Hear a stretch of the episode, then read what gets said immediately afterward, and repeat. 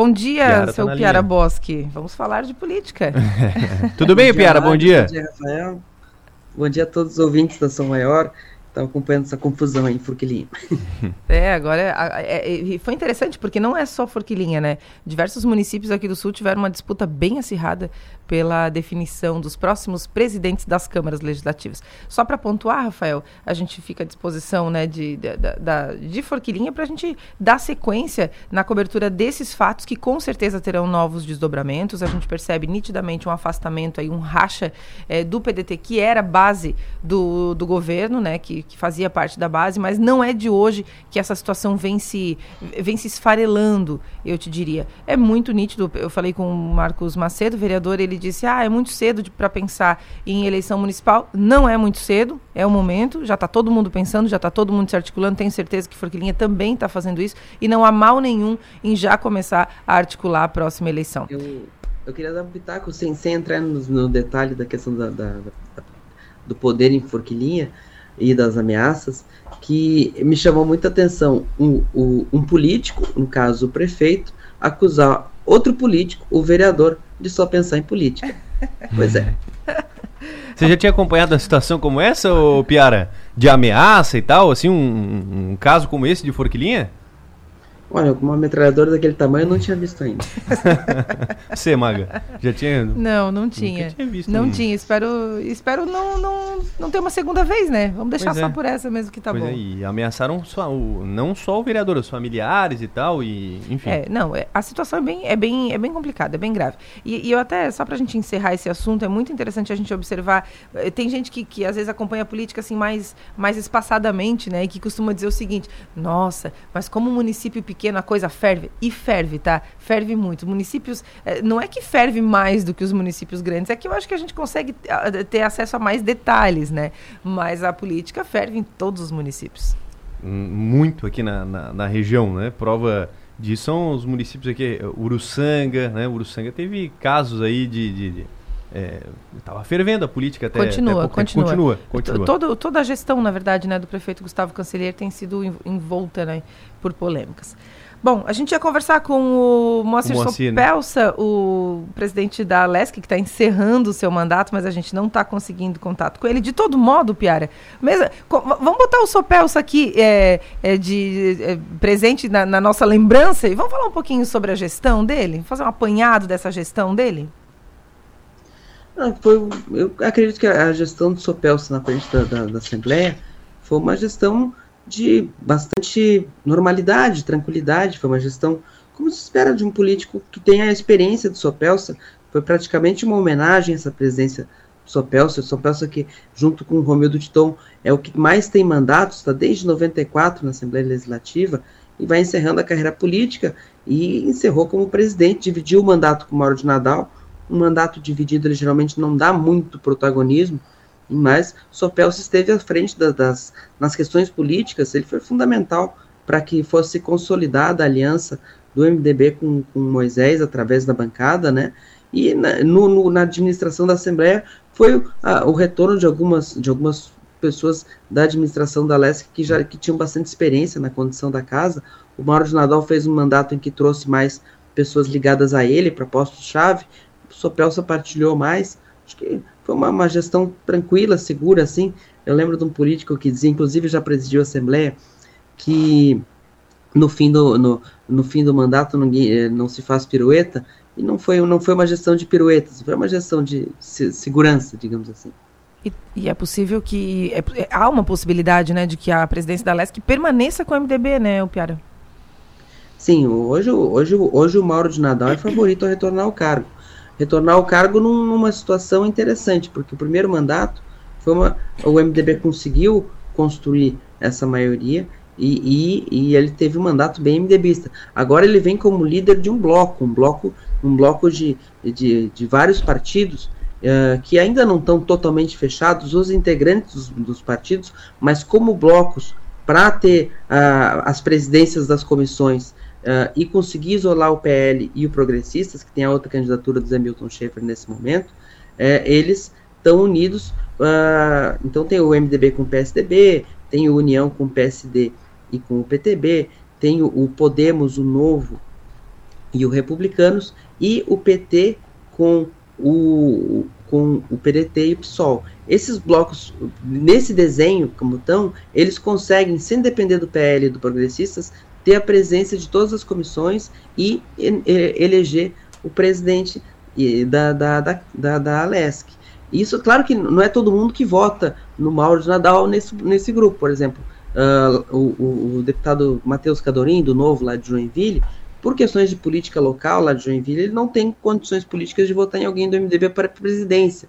Então, mas uh, uh, ainda não sabe, por exemplo, a posição do, do, do ex-prefeito de Palhoça, Camilo Martins, no bloco do Podemos. Mas uma outra defecção que não altera a, a composição que consegue ter com folga mais de 21 votos.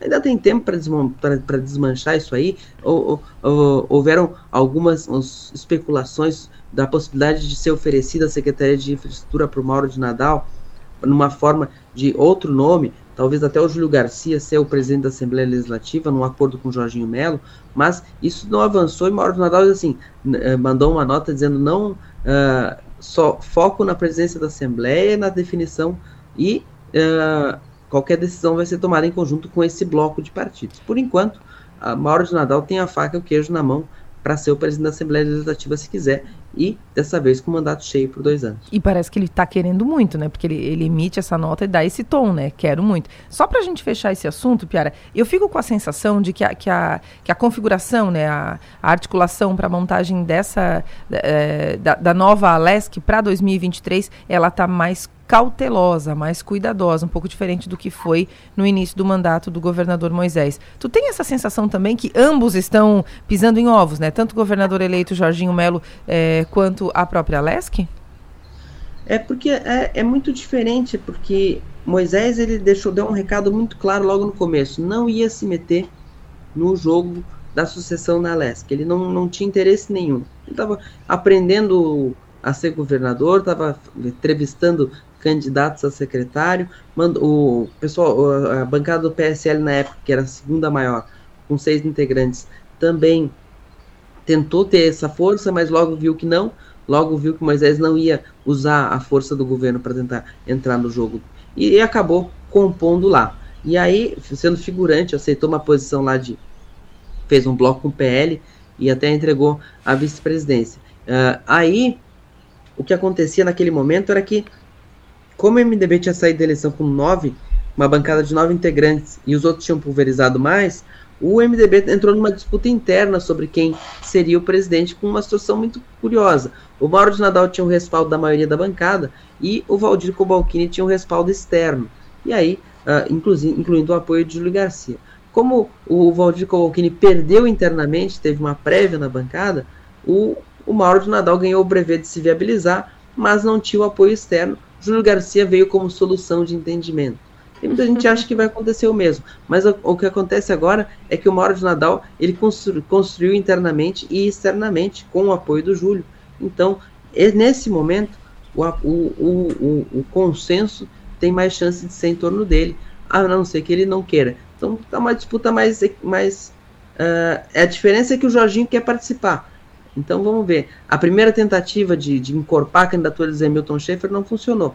Agora restam duas opções: ou abraçar Mauro de Nadal, ou tentar construir outra coisa. E tem, e tem, e tem. O Jardim tem uma vantagem importante. Ele vai passar janeiro inteiro com a careta de governador na mão, enquanto a Assembleia continua de recesso. É um momento de desfazer os pratos feitos. O problema é que tem muita gente que já se comprometeu com esse prato aí.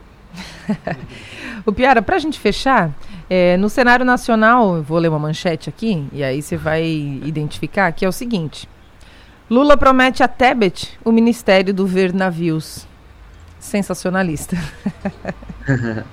O que, que a gente vai. O que, que vai sair dessa cartola? Não, parece que já equacionou isso aí. A Simone Tebet teve um primeiro encontro com. Teve um encontro com Lula ontem, deve ter outro hoje quando vai aceitar o convite ela deve assumir o Ministério do Planejamento. E aí, mesa de negociação, ela não queria assumir um ministério, um ministério que, for, que é focado para dentro do governo, que não tem, que não tem, a, não, não tem uma visibilidade externa. E o planejamento ele está sendo recriado, é um, é, um, é um ministério importante dentro da questão de orçamento, uh, mas ficava sempre, sempre, sendo, sempre ofuscado pela Fazenda. Só que ela negociou, daí ela lá e pediu, então, então eu quero que o, o, a, a, o Banco do Brasil e a Caixa se, se reportem ao planejamento numa fazenda. Aí o Haddad chiou.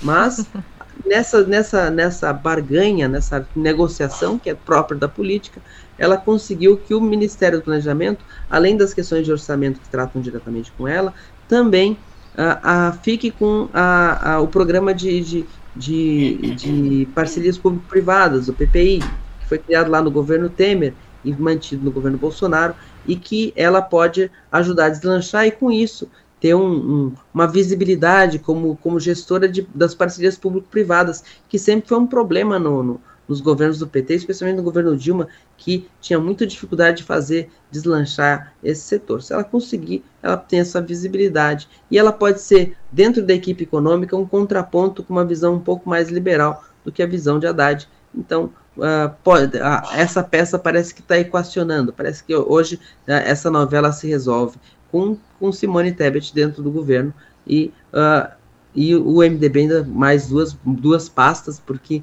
o MDB, a gente sabe que o MDB quando, quando entra no governo, ele entra com fome, então ele, ele deve ter cidades, deve ter transportes, alguma coisa né, né nessa linha aí, e, e, e uma para a Câmara, outra para o Senado.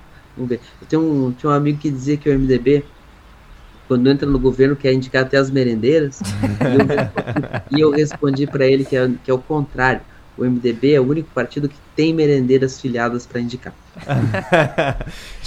Continuando aqui no cenário nacional, Magio Piara, é, destaque aqui da, da, da, da, notícia: sem Bolsonaro e Mourão, Lula avalia alternativas para entrega da faixa presidencial. Tem três alternativas, e agora? Quais são as alternativas, Rafael Niero? Ó, a equipe de transição considera três hipóteses: hum. que a hum. faixa presidencial seja entregue pelo cerimonial da presidência da República, uhum. por representantes da sociedade civil ou pelos presidentes do Poder Legislativo. e agora? eu, eu, eu, apostaria numa, no, no cerimonial. Acho que ficaria mais. Não sei, eu acho que pode, podem, ir, podem ir por esse caminho pra, por conta das polêmicas que poderiam surgir, né? Eu acho que poderiam resolver dessa forma. Sem grandes o, danos. O Rodrigo Pacheco já deixou o nome dele à disposição.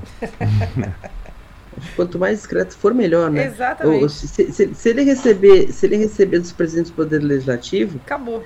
Seria muito interessante vê-la recebendo a faixa do Centrão, né? Recebendo a faixa do Arthur Lira. Considerando que o orçamento secreto aí, o emenda de relator, foi uma forma até de usurpação de competência do legislativo em relação ao executivo no, no, no mando do orçamento, faz algum sentido que o Arthur Lira entregue essa faixa.